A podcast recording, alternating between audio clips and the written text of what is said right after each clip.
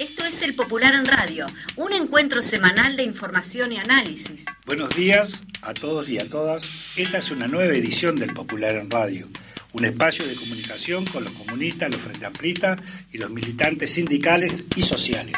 Y con todos los hombres y mujeres interesados en la política y en profundizar el proceso de cambios en nuestro país.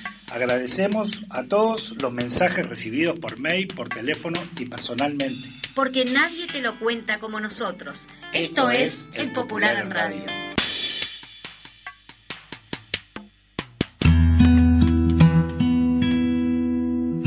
Sueñan las pulgas con comprarse un perro. Y sueñan los nadies con salir de pobres que algún mágico día llueva de pronto la buena suerte, que llueva cántaros la buena suerte. Pero la buena suerte no llueve ayer, ni hoy, ni mañana, ni nunca, ni en lloviznita cae del cielo la buena suerte, por mucho que los nadies la llamen, y aunque les pique la mano izquierda, o se levanten con el pie derecho, o empiecen el año cambiando de escoba.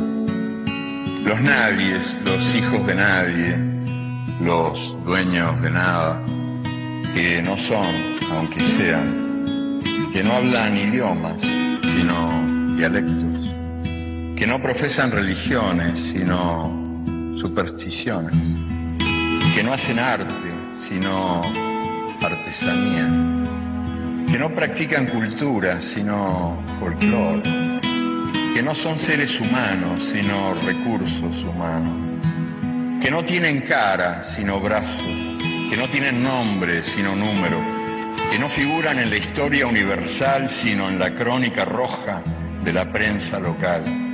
Los nadie que cuestan menos que la bala que los mata.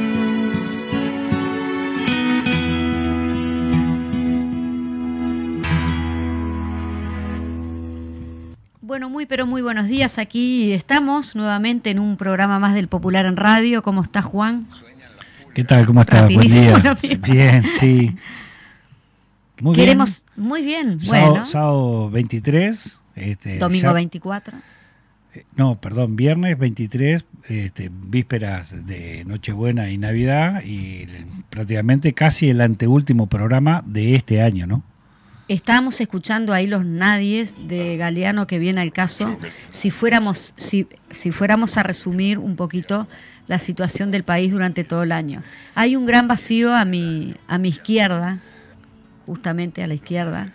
Sí, de quién. ¿Quién está faltando? Bueno, Nuestra, nuestra compañera Paola, que le mandamos un saludo, un abrazo grande, que seguro nos está escuchando, que bueno, por las dudas, porque tiene algunos síntomas de, gripe, este, bueno, no, se siente muy bien, y ella por precaución y también por cuidarnos a nosotros, este, nos hizo presente, que es por ese tema. Sí, me parece bien responsable. Paola, te mandamos un besito y la verdad, eh, era el último programita así como del 24 al 25. Pero bueno, nada, te, estamos echando de menos ya. La bandejita de sándwich y la cervecita te la vamos a llevar igual. y el matecito con naranjita.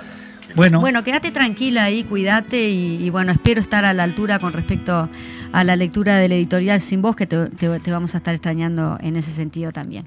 Dale un besito para ti y para tu hija, que pasen lindo en, estas, en estos días.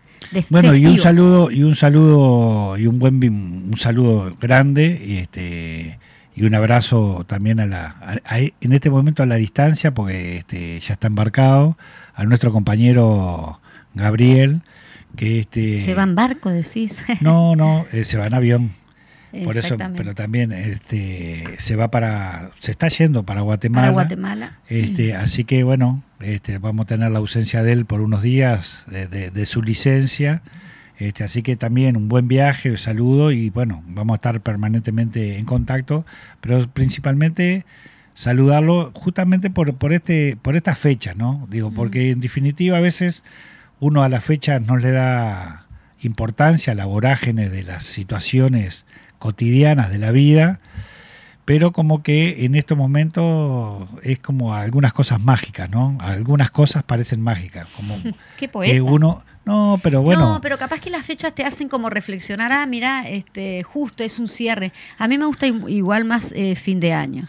La Navidad no, es como una fecha más. Claro, pero en estos temas yo apuntaba era que está bárbaro que, que uno de repente para el tema reconciliación, para reflexionar, este, para buscar soluciones a algunas situaciones que tienen que ver a veces en el entorno familiar y eso, me parece genial.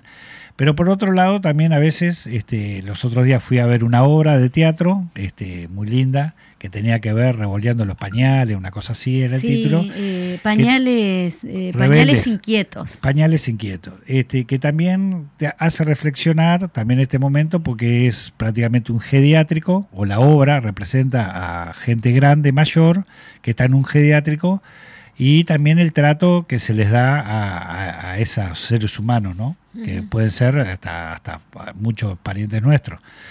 Y ahí te hace reflexionar que también como que no vas a verlo en todo el año o durante mucho tiempo no vas y parecería que uno se va a reivindicar este, cuando vas a ver a, tu tío, a tu hermano, a tu madre, a tu al que sea que tenés ahí, como vas un día antes del 24 parece que como este, salvas todas las, cosas que estás reivindicando y no le diste de repente bolilla o atención durante todo el año. Entonces, digo en ese aspecto, ¿no? Sí, en cuanto a eso yo le quiero mandar un beso a mamá, que sí, la saqué también, la saqué de un residencial, la saqué, queda medio, pero que bueno, que va a estar pasando conmigo las fiestas. Bueno, Está como es habitual, este, hoy no tenemos a Paola, así que eh, se te cae la responsabilidad en lo que tiene que ver con el editorial del día de hoy. Bien, vamos al editorial eh, a ver lo que nos lleva y vamos después a, compartir un audio. El editorial eh, en este momento se titula La reforma jubilatoria, la corrupción y el ajuste. La semana que culmina ha mostrado al gobierno de derecha y el bloque del poder que expresa en una situación de debilidad política creciente y a la vez ha explicado su decisión eh, de fugar hacia adelante e intentar imponer su restauración conservadora y el ajuste neoliberal contra viento y marea, particularmente con la reforma jubilatoria. Por ello, la, movilización convocada por la Intersocial, el PIT-CNT y ONAJPU para este 27 de diciembre adquiere enorme relevancia y centralidad. Esto es así porque en la etapa de acumulación de fuerzas en la que estamos, la movilización, el fortalecimiento del movimiento popular, el debate más amplio posible en la sociedad sobre los dos proyectos de país que están enfrentados, es y será siendo el principal espacio a construir para que el bloque político y social de los cambios alcance un nuevo y necesario nivel en la disputa por la iniciativa con el bloque de poder. Pase a la ofensiva y abra camino para la perspectiva popular. Un presidente y un gobierno golpeados. Este editorial no aborda un balance del año, un principio de esto lo realizamos en la edición de la semana pasada del Popular, incluso intentándolo reflejar en nuestras tapas. Hoy nos vamos a referir a algunos de los elementos políticos que marcan el fin de año y que ratifican la caracterización que realizamos de este 2022 el año en que el bloque político y social de los cambios le disputó la iniciativa al bloque de poder y a su gobierno de coalición de derecha. Hay una primera constatación que este final de 2022 muestra claramente. El bloque de, poder, particularmente el gobierno de coalición de derecha y muy especialmente el presidente de la República, Luis Lacalle Pou, terminan el año en una situación de creciente debilidad política ante la opinión pública. Esto es así por el impacto de los casos de corrupción. Nos referimos al accionar de una banda criminal en presidencia de la República que tuvo como operador nada más ni nada menos que al jefe de Servicio de Seguridad Presidencial, Alejandro Astesiano, y también al impresentable manejo de la situación que terminó con el otorgamiento de un pasaporte para que el narcotraficante uruguayo Sebastián Marcet pudiera recuperar la libertad y fugarse de Emiratos Árabes, donde estaba detenido por entrar con un pasaporte falso paraguayo. El presidente y el gobierno de derecha han quedado presos en la maraña de contradicciones, declaraciones apresuradas y mentiras directas que sobre ambos casos han dicho. Esto es muy grave. Estamos hablando de que el presidente y el gobierno le mintieron al Parlamento y a toda la población, y no una vez, varias. En su recordada comparecencia pública apenas se conoció la detención de Astesiano, la calle Pou dijo que no tenía indicios sobre su accionar delictivo, que no conocía sus antecedentes y hasta lo calificó como un funcionario ejemplar.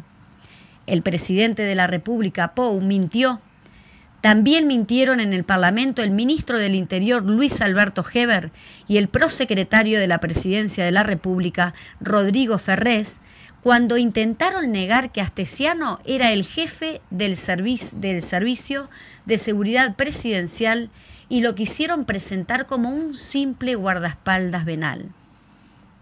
Cada día que pasa queda más claro que Astesiano era parte de un esquema delictivo que funcionaba en Presidencia de la República, que otorgaba pasaportes irregulares a ciudadanos rusos y ucranianos, que hacía tráfico de influencia, información sobre licitaciones, usaba información delicada, tecnología y recursos del Estado para beneficiar a particulares, cobraba coimas, espiaba a senadores y ahora también se sabe que espiaba y controlaba hasta a la propia ex esposa del presidente de la República.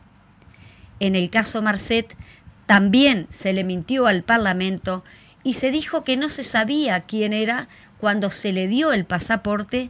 Ahora quedó claro que sí se sabía quién era y que aún así le dieron el pasaporte y hasta escribieron una carta para facilitarle la fuga.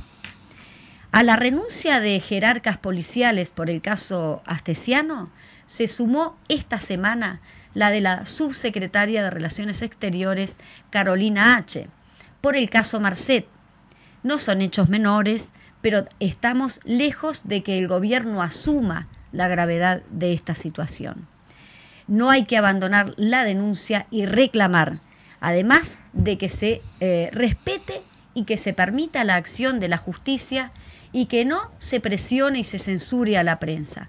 La realización de investigaciones a fondo en presidencia, en el, en el Ministerio del Interior, en Cancillería y la delimitación de responsabilidades.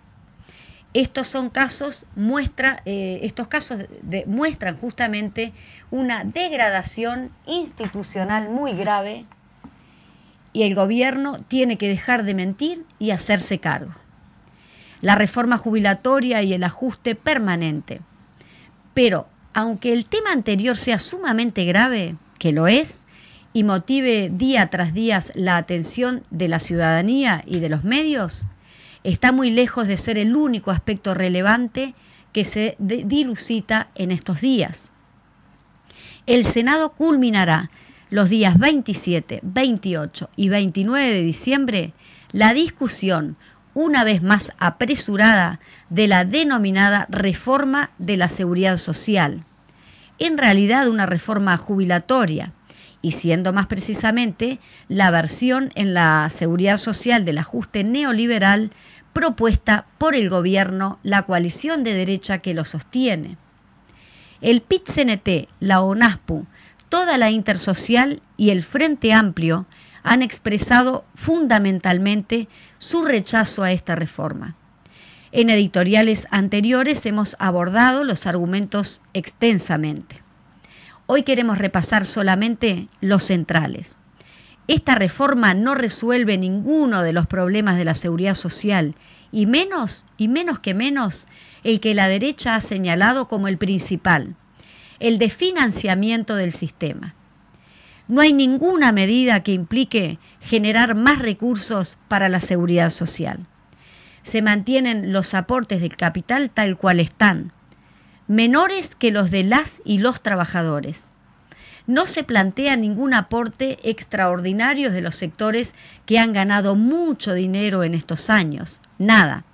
Incluso el sistema de la seguridad social tendrá menos recursos por los costos de la transición, el nuevo marco previsto y en particular por el traslado de cientos de millones de dólares a la SAFAP, que ahora serán de afiliación obligatoria.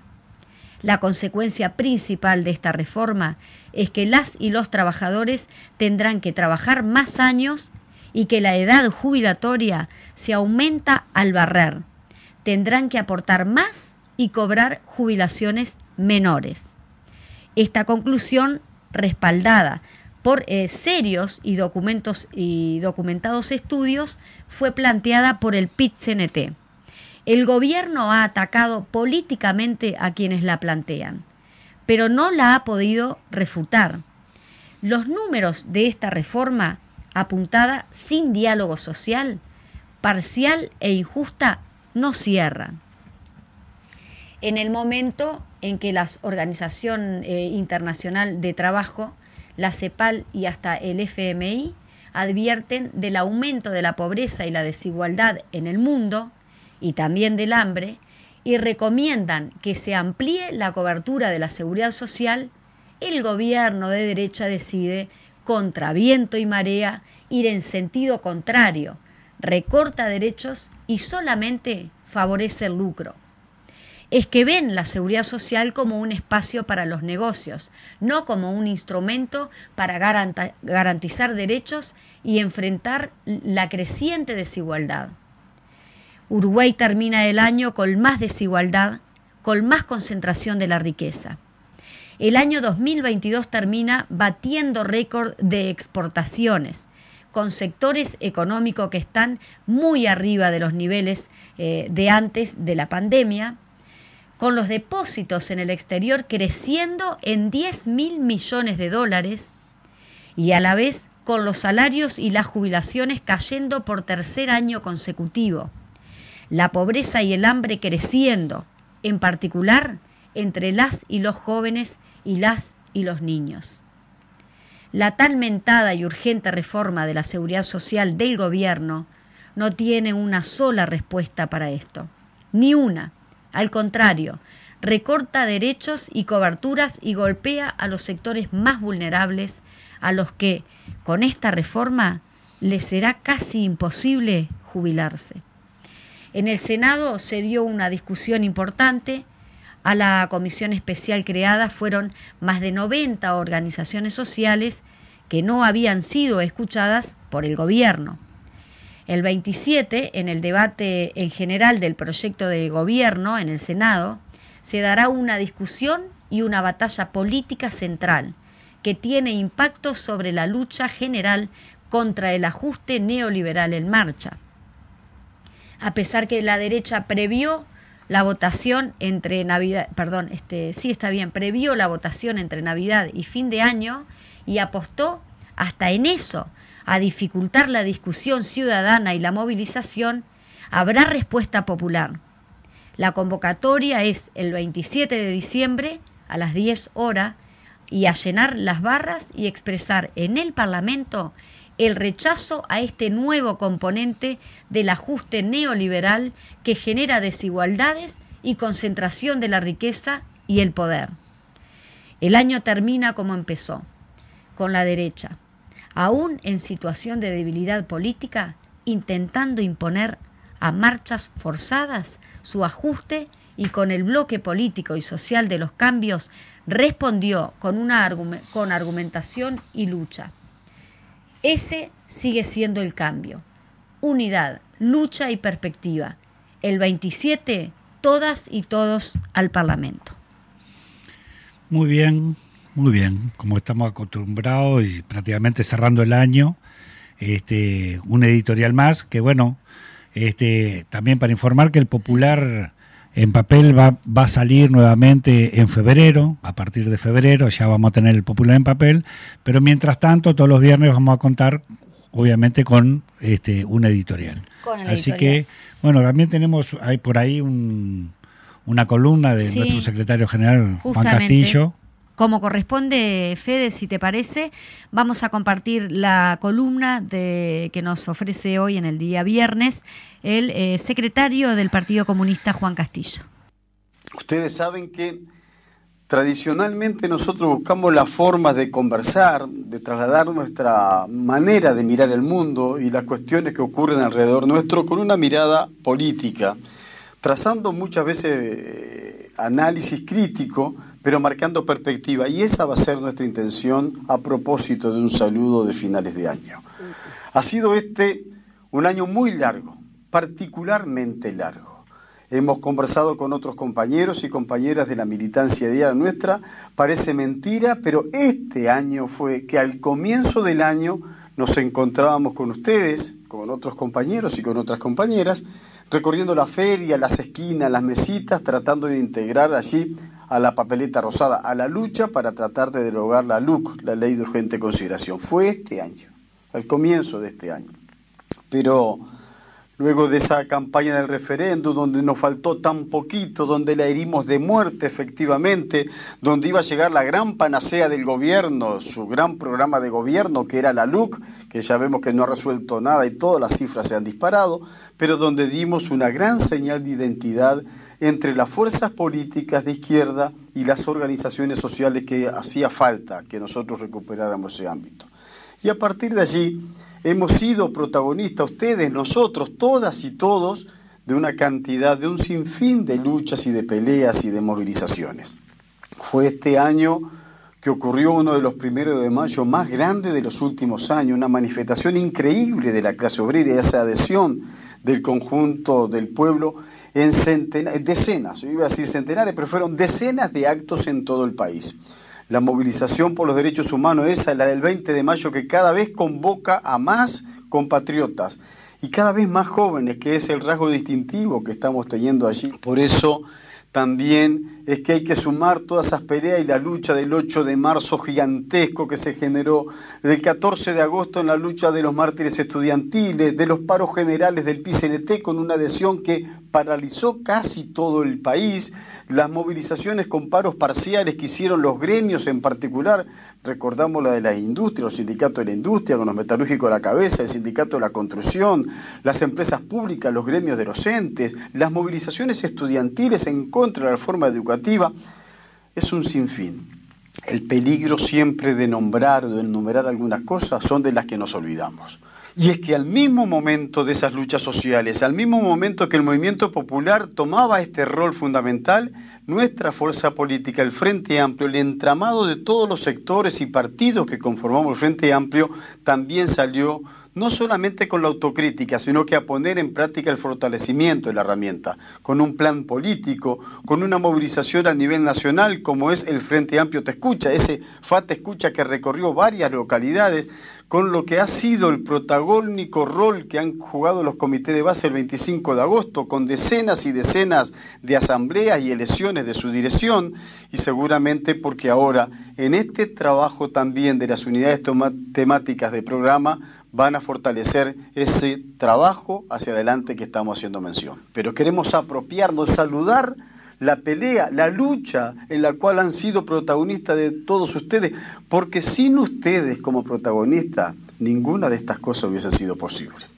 Por eso, cuando nosotros hacemos ese balance del año, balance que tenemos derecho a hacer, en nuestro caso porque somos comunistas no marcianos. En el caso de los militantes de izquierda y populares porque formamos parte de este pueblo con estas tradiciones y es con el pueblo que queremos cambiar. Por lo tanto, cuando se acercan las fiestas tradicionales, cuando hacemos ese balance para el brindis de fin de año, conviene también recordar no solo las, cosas que nos han ocurrido en la vida personal, en la vida individual. Nos ha ido mal a muchos, laboralmente, salarialmente.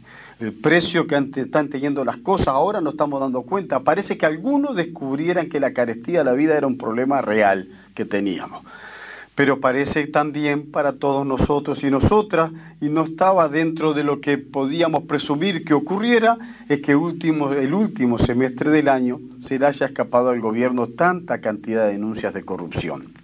A tal punto, compañeras y compañeros, que hace tres o cuatro meses que apareció públicamente por primera vez Marcet en el escenario público y en los medios de comunicación. Marcet, un narcotraficante buscado en todo el mundo, prófugo de la justicia, que el gobierno de nuestro país le gestionó un pasaporte real y se lo entregó a la cárcel. Fíjense de lo que pasa a partir de allí con ese papel, el rol protagónico que se lo robó por un rato al presidente de la República, el señor Astesiano que dirigía como jefe de una banda una verdadera asociación para delinquir en la torre ejecutiva de nuestro gobierno. Es increíble, increíble, penoso, da lástima que este gobierno, además de mentiroso, tenga tantos grados de corrupción como está teniendo.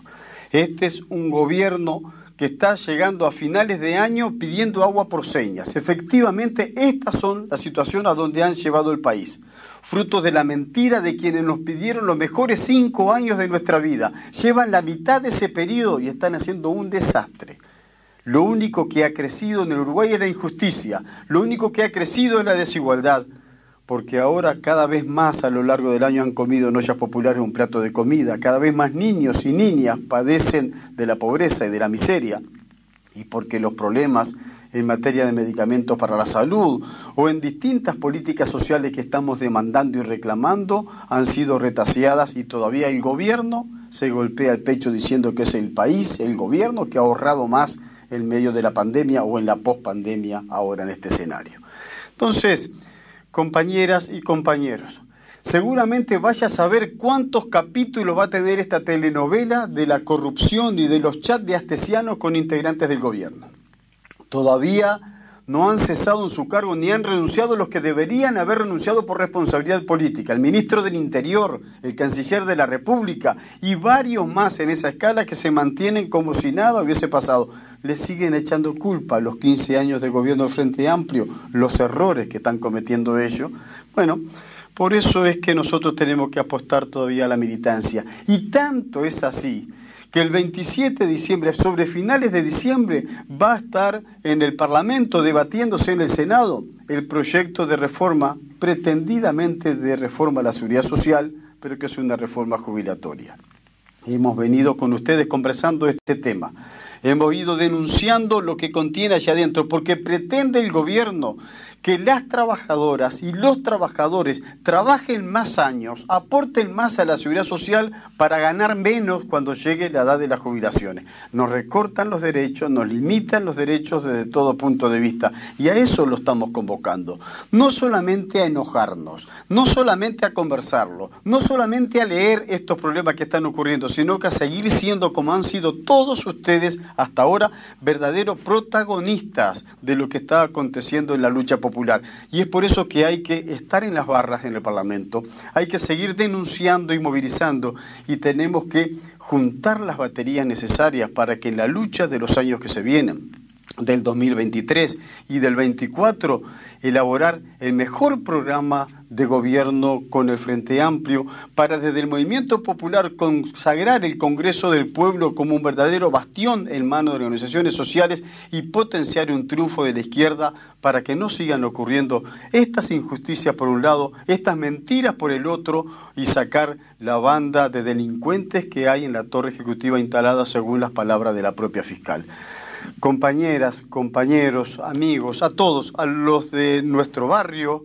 de nuestros barrios, de nuestros departamentos, de nuestro país, los de la diáspora, en cualquier lugar donde nos agarre a los compatriotas, un gran abrazo, un profundo y fraterno abrazo a todos ustedes y seguramente que el camino de la lucha nos va a encontrar cada vez más unido y más fuerte para potenciar al Frente Amplio a recuperar un cuarto gobierno para la pública felicidad como nos pedía Artigas.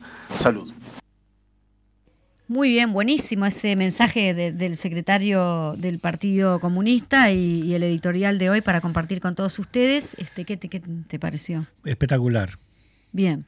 No, antes de ir a la pausa, ah, porque ya estamos pasaditos casi, vamos a mencionar el paro de la UNRWA que nos acaba de llegar este, a último momento. La UNRWA en el 27 de diciembre, eh, en cuanto a la concentración que se va a realizar en el Palacio Legislativo, también se adhieren al paro eh, por el 27 de diciembre, concentración desde las 10 de la mañana, rodeando el Palacio Legislativo, así que la UNRWA paro este, por el día del 27. Muy bien. Vamos a un corte y luego volvemos con nuestra invitada del día de hoy. Sueñan las pulgas con comprarse un perro. Y sueñan los nadies con salir de pobres que algún mágico día llueva de pronto la buena suerte, que llueva cántaros la buena suerte. Pero la buena suerte no llueve ayer, ni hoy, ni mañana, ni nunca. Ni en lloviznita cae del cielo la buena suerte, por mucho que los nadies la llamen, y aunque les pique la mano izquierda, o se levanten con el pie derecho, o empiecen el año cambiando de escoba. Los nadies, los hijos de nadie, los dueños de nada, que no son, aunque sean, que no hablan idiomas, sino dialectos, que no profesan religiones, sino supersticiones, que no hacen arte, sino artesanía que no practican cultura, sino folclore, que no son seres humanos, sino recursos humanos, que no tienen cara, sino brazos, que no tienen nombre, sino número, que no figuran... Bueno, muy bien, estábamos tratando de comunicarnos con la senadora Silvia Nane, que era justamente la entrevistada que íbamos a tener en el día de hoy. Sí. Como sabrán, el día miércoles, no sé si Sí. No, te decía así, no, estos son temas de la tecnología, por eso a veces insistimos este, en que los presenciales. Este, aunque también es cierto que estamos en un momento complicado, se nos termina el año, cantidad de cosas que uno tiene que atender, obviamente que en el tema del Senado también, y principalmente era porque el miércoles pasado en, el, en la comisión este, que tiene que ver, que está tratando la comisión parlamentaria, Por el tema votó la el tema la reforma jubilatoria. Y principalmente el tema era eso, este, hablar con ella, que ella participó en la comisión, este, bueno, para tener eh, justamente de, primera mano qué fue lo que se conversó allí. Así que igual seguiremos insistiendo en lo que tiene que ver con la posible comunicación. Mientras tanto, también saludar, saludar a nada más ni nada menos que a Marcos Carámbula, fue, intendente de Canelones, este, bueno, presidente de ACE y, a su vez senador de la República, que hoy cumple 75 años. Así que ah, desde acá del Popular en Radio le mandamos un gran saludo y abrazo a Marcos Carámula, que, que bueno, que tenga un día lindo y que pase bien. Muy bien, bárbaro. Y por otro lado, quería también este, hacer pequeños comentarios, que a ver, sobre el tema astesiano, investigación, Marcet y todo ese tipo de cosas, este, eh, es para escribir una novela y parecen capítulos porque todos los días o, día por medio aparece un chat nuevo o una situación nueva donde no solo deja mal parado, porque uno dice deja mal parado al gobierno, al gobierno, pero al país también, ¿no? Lo que tiene que ver. Y ahora, bueno, leíamos que hay malestar en, en Presidencia de la República por el tema justamente un chat que salió de donde Astesiano está pidiendo información de un viaje de Lorena Ponce de León, este, un viaje particular, este, pidiendo información respecto a eso. Y también respecto a eso, uno, ¿cómo, cómo se entreveran todas las cosas, no? Digo, porque también salió sobre ese tema de comentario, que en definitiva no sé si uno está buscando averiguaciones, eh, averigua, eh, está haciendo investigaciones, o por el otro lado espionaje, porque acá, también se mezcla la posibilidad de que dos senadores de la República hayan sido este, espiados. Eso es lo que sale a la voz, lo que, los que sale públicamente. ¿Cuántas cosas más habrán que prácticamente uno no sabe este, en este sentido, como también la renuncia Digo, porque todo se, eh, se enrieda todo. Por, el, mismo tema, ¿no? Claro, se enreda todo, pero todo tiene que ver con todo. Digo, desde, desde parte, desde Presidencia de la República, parte del custodia, de, el jefe de custodia de Presidencia y del presidente, este, también, aparte de ahí, toda una trama bastante compleja que este, tiene que ver con este, con, todo este desarrollo que están pasando, pero que involucra a mucha gente y a, temas de, del Estado, ¿no? Como la, policía, ministro, este, ministro de, que, tiene que ver con relaciones exteriores, que saben, que no sabían. Primero negaron, le dijeron que no sabían nada, después, este, bueno, eh, la, la, subsecretaria de, claro, las autoridades máximas de relaciones exteriores tampoco tenía nada que ver, no sabía, ella ve, ah, pero tuvo que renunciar porque su propio sector político la dejó de lado. Digo, digo toda una situación Sí, igual, este, cómo se cuida tanto, que dice justamente la, la jueza, ¿no? Eh, que nunca me sale, pero cómo se cuida tanto el tema de eh, los, los mensajes del presidente de la República, pero de, esto otro queda totalmente ahí, expuesto. Digo, todo, no, sé cómo, quién controla quién controla, ¿no? Bueno, pero por eso te digo que también tiene que ver con el pescado que vino, que, que justo el, tema del pescado lo guardaron en, en, en el frigorífico Santa Clara, que se lo pidió el amigo al dueño del frigorífico frigorífico, cualquier jefe del frigorífico se lo pidió este el amigo que es este eh, como es delgado es sí. este está bueno que si le podía guardar ese pescado que en definitiva capaz que el pedido guardarme el pescado que vos la cámara capaz que ese no sería tanto el problema o, o sí pero el tema es cómo entró ese pescado al país qué, qué control sanitario tuvo sí, son incógnitas que la gente una cantidad de cosas. no, porque, a ver, uno va a viajar a Buenos Aires y de repente te controlan hasta, no sé, el, no sé, todo lo que llevas o todo lo que podés traer, que me parece perfecto. Ahora, ¿cómo en una valija diplomática traen 400 y pico Pero de kilos? entra en una valija. Bueno, si te parece eh, o mm. les parece a la audiencia, no estamos pudiendo comunicarnos con la senadora Silvia Nane. Por tanto, nosotros teníamos un saludito que le íbamos a pasar este, del presidente del Frente Amplio, Fernando Pereira, que así como saludó el programa este, a la izquierda late, también está compartiendo para el popular. Si te parece, escuchamos un poquito el saludo de Fernando Pereira. Queridos compañeros y compañeras del Popular en Radio, es un gusto para mí estar nuevamente en contacto con vuestra audiencia y también con ustedes que tanto hacen para fortalecer y dar difusión a las acciones de nuestro Frente Amplio y a la organización partidaria a la que ustedes pertenecen, el Partido Comunista del Uruguay. Me alegra mucho que me den esta oportunidad de saludar a tantos miles y miles de compatriotas que tanto han dado por el Uruguay, que tanto han dado por la construcción de un partido centenario, que acaba de cumplir 102 años de historia y que ha tenido una capacidad de propuesta y de resistencia que nos enorgullece a todos quienes formamos parte de la izquierda uruguaya, del progresismo uruguayo y también a tantos queridos compañeros y compañeras con los que he militado en AFUPRIN, en la FUN, en el PCNT y ahora en nuestro querido Frente Amplio. En cierta medida, estos minutos los quisiera dedicar a reflexionar sobre la circunstancia actual del Uruguay.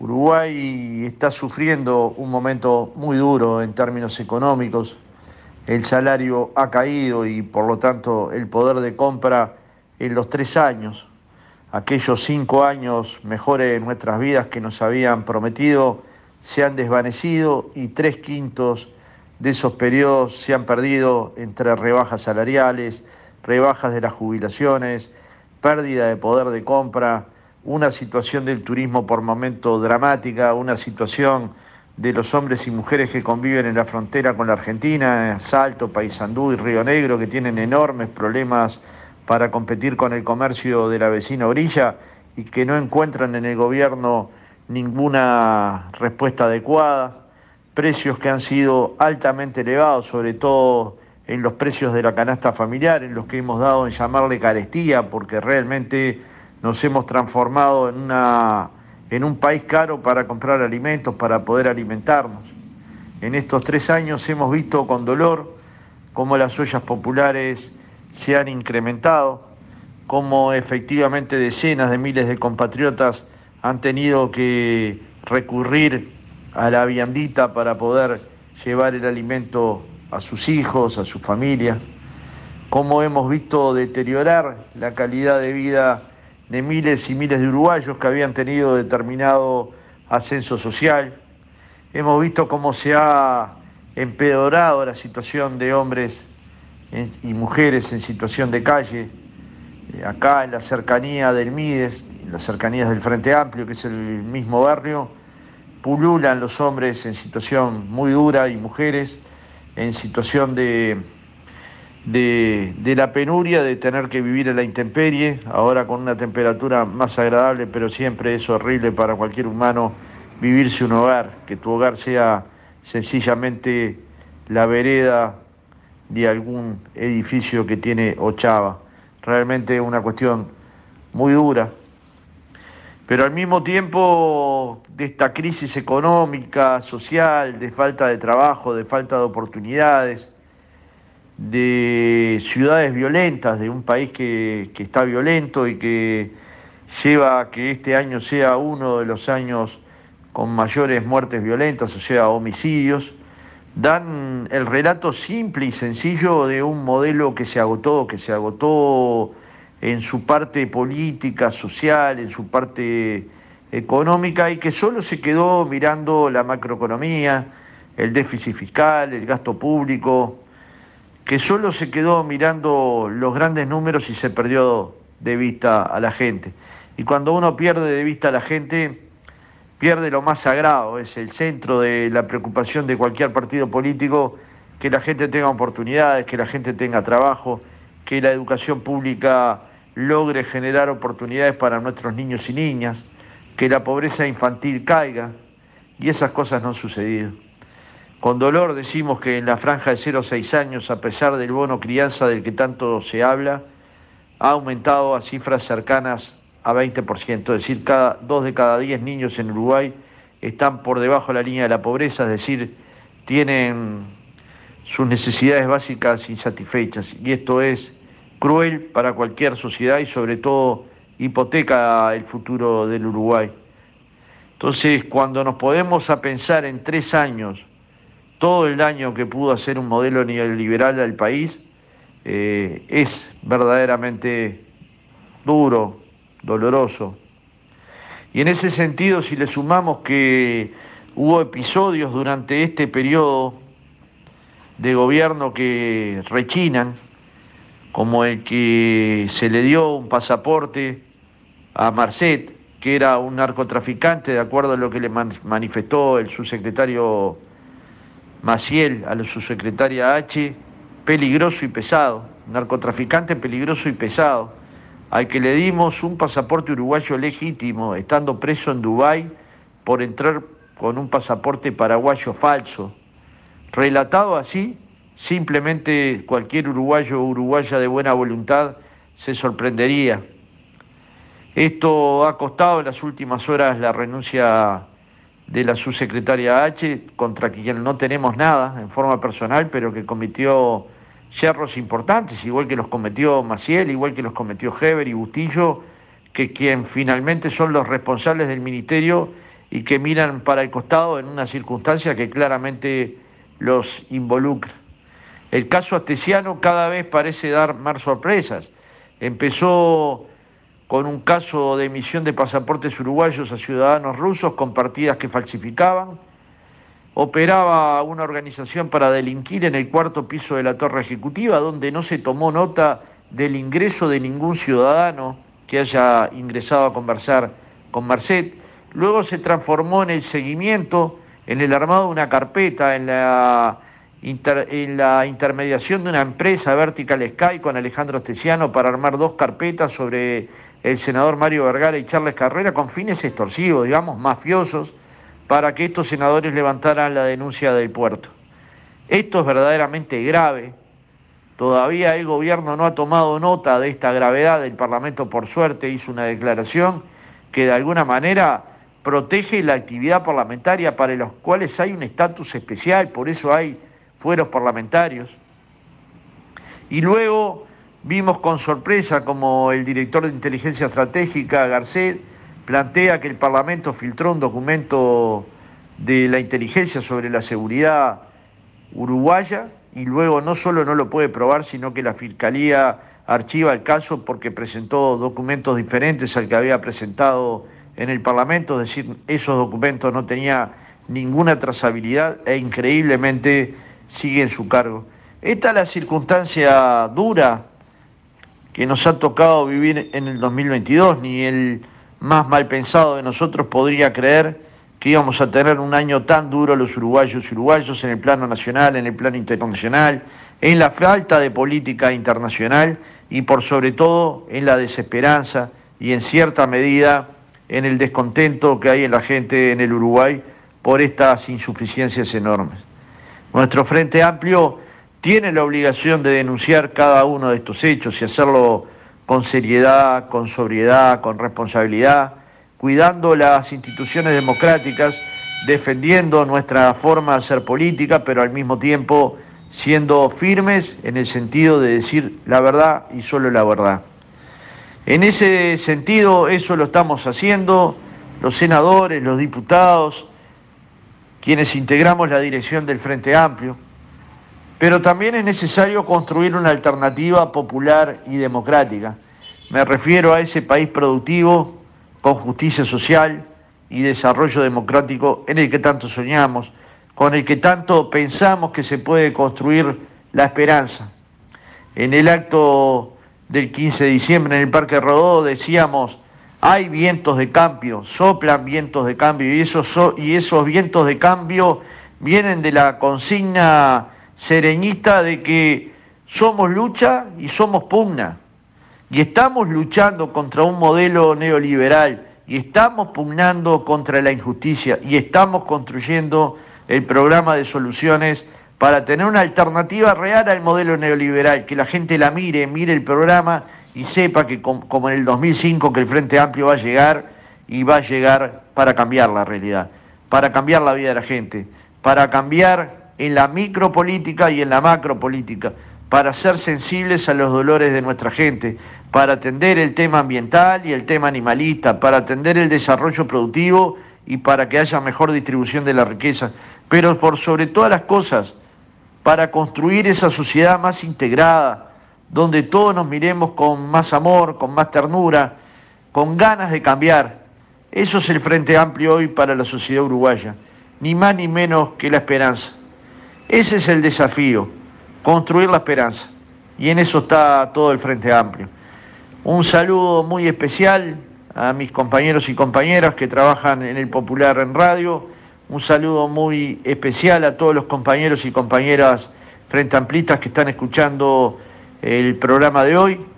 Y insisto, como Tabaré Vázquez nos dijo en La Teja, hemos hecho caso, no nos rendimos y aunque el frío nos quemó, recorrimos 100.000 kilómetros los caminos de la patria junto con senadores, diputados, intendentes, alcaldes, ediles, direcciones departamentales y nacionales del Frente Amplio sentimos mucho orgullo por lo que hemos hecho como colectivo Frente Amplista y ese orgullo nos lleva a decir que esta esperanza va camino a concretarse.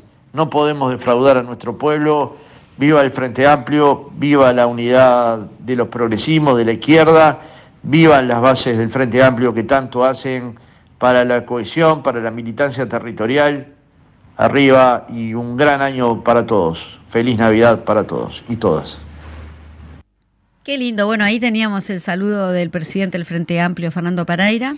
Yo me voy a sumar a los saludos de él y voy a, saludar, valga la redundancia, a los compañeros del taller de propaganda que también siempre nos están escuchando, a todos y cada uno de ellos y ellas, y bueno, a todos los que hacen posible, de alguna manera u otra, que el popular salga, que, bueno, todo, ¿no? Todos los contenidos, el portal del Popular, el Popular, todas las programaciones radiales de lunes a viernes, que sabemos que lo hacemos con mucho esfuerzo, con mucho cariño, con mucho amor este, hacia el partido, hacia que somos justamente comunistas y frente amplistas. con mucha responsabilidad. Exactamente, así que un saludo a todos los programas, este, a todos los compañeros y compañeras que, que le dan siempre para adelante ahí con todo.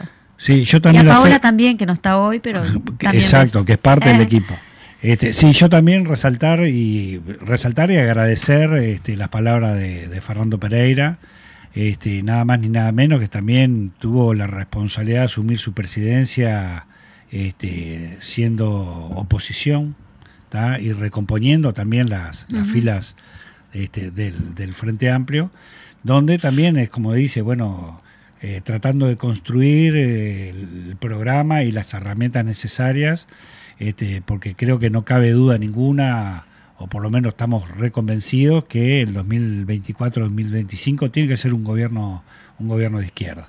No para hacer lo mismo que hicimos durante estos 15 años, sino justamente basarnos y que esos años de, crecimiento y de, desarrollo de derechos este, bueno, sirva de base para este, justamente avanzar y avanzar y tratar de avanzar rápidamente.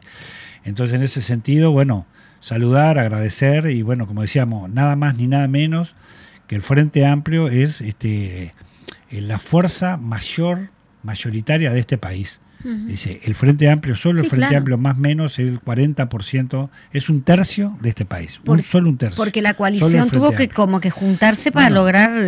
Bueno. Después, una, sí, claro, lo que decimos es el arco iris que se juntó, este, donde, bueno, eh, prácticamente y permanentemente vemos las contradicciones, ¿no? Digo, de cuando vemos los líderes o los que encabezan los sectores que hoy están en el gobierno, en el caso Pablo Mieres, las contradicciones brutales cuando él decía que jamás él podría estar sentado en un gobierno, una coalición con cabildo abierto. Este, y eso este, lo dice él, no lo decimos nosotros. Este, y eso este, no, no amerita ¿cómo es que no, está en archivos, no, no, exacto, no, resiste archivos. No resisten archivos ninguno, digo, creo que ninguno de ellos resiste, resiste archivos, pero bueno, el tema es que eso es, es, es lamentable que eso lo termine pagando nuestro pueblo este como se está pagando ahora. Así que bueno, no tenías algo ahí para Yo tengo algo para comentar, sí, porque en él a todas y todos, nos los desaparecidos, otro año más sin Raúl Feldman. Eh, este 24 de diciembre, cuando estemos reunidos todos con nuestras familias, un, uno de los brindis será también por Raúl, cuando justamente se cumplan 48 años de su asesinato en Buenos Aires por eh, un comando de la AAA que estaba actuando justamente en coordinación con las Fuerzas Armadas eh, dictatoriales de nuestro país. Así que es bueno saludar esto porque en él a todas y todos los desaparecidos y las desaparecidas de, y que los familiares también este, siguen buscando. Sí, sí. Muy bien, era eso lo que quería anunciar antes. ¿Cómo para ir cerrando, yo voy, a saludar, bueno, en primer lugar a saludar a Paola, pronta recuperación, eh, estamos al al, tanto del teléfono, cualquier cosita, estamos cerca. Y también saludar a, también a los amigos de la parada de taxi de la Rotonda. en Mendoza, que en Mendoza, saludaba. Sí, en Mendoza Instrucciones, a mi amigo querido Leiso, a Gustavo Giró, que paran en esa parada. Este, y a toda la barra de la gomería de Mendoza y Carlos Galope. Un saludo grande y bueno, pronto nos estaremos viendo. Así que nada. Muy bien. Así nos estamos despidiendo, entonces no es el último programa del Popular, que yo inclusive pensaba que era el último. Vamos a ver el último sí tener a Paola y despedirnos justamente este año con todas y todos los oyentes como corresponde. Ahí va. Bueno, eh, estamos finalizando, nos encontramos nuevamente el viernes que viene. Fede, nos vamos, chau chau. Los dueños de nada, que no son, aunque sean, que no hablan idiomas, sino dialectos que no profesan religiones, sino supersticiones, que no hacen arte, sino artesanía, que no practican cultura, sino folclore